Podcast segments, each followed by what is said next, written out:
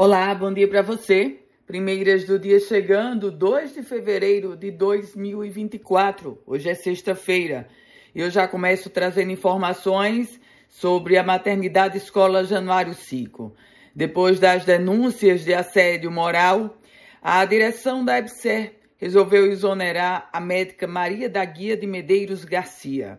O Sindicato Estadual dos Trabalhadores de Empresas Públicas de Serviços Hospitalares do Rio Grande do Norte chegou a emitir uma nota e disse que desde o ano passado foram formalizadas diversas denúncias à nova direção da EPSER contra a médica, que é acusada de assédio moral, de perseguições, segundo o sindicato, contra uma das diretoras da entidade desde quando foi denunciada até a falta de diálise à beira-leito na UTI materna, na UTI do, da maternidade Escola Janário 5.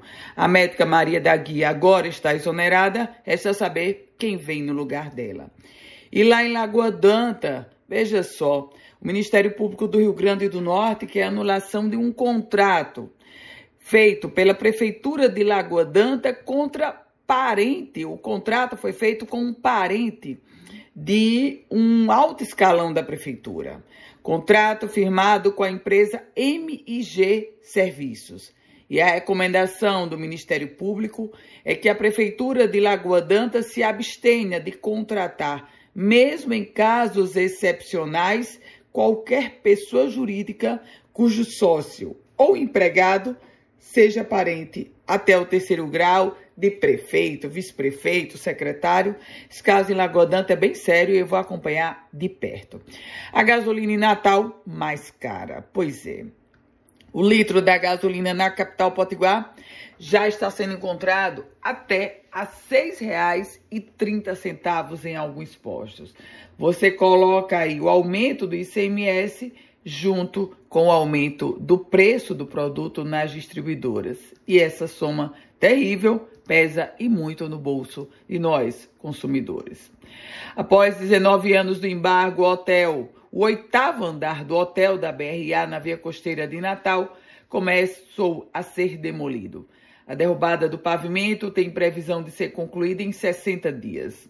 A demolição está sendo feita pela própria empresa, NATFW Empreendimentos, que é a proprietária do imóvel. A empresa só deverá retomar a obra do prédio após apresentar um projeto de requalificação da estrutura para a Prefeitura de Natal. Começou o prazo, começou o prazo para a definição das emendas individuais de todos os parlamentares federais, inclusive, claro, da bancada federal Potiguar. Deputados federais e senadores têm até o dia 16, 16 de fevereiro para encaminharem ao governo federal as indicações aos municípios e instituições. E os estudantes que tiveram o seu nome inicialmente divulgados como aprovados no SISU e depois, depois daquele tropeçaço do Ministério da Educação, com uma nova lista, esses nomes foram retirados, eles agora vão entrar na justiça contra o governo federal.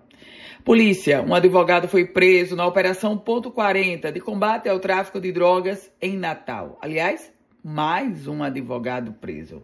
E foram expedidos 40 mandados de prisão no total nessa operação, exatamente por isso o nome da operação, Ponto 40.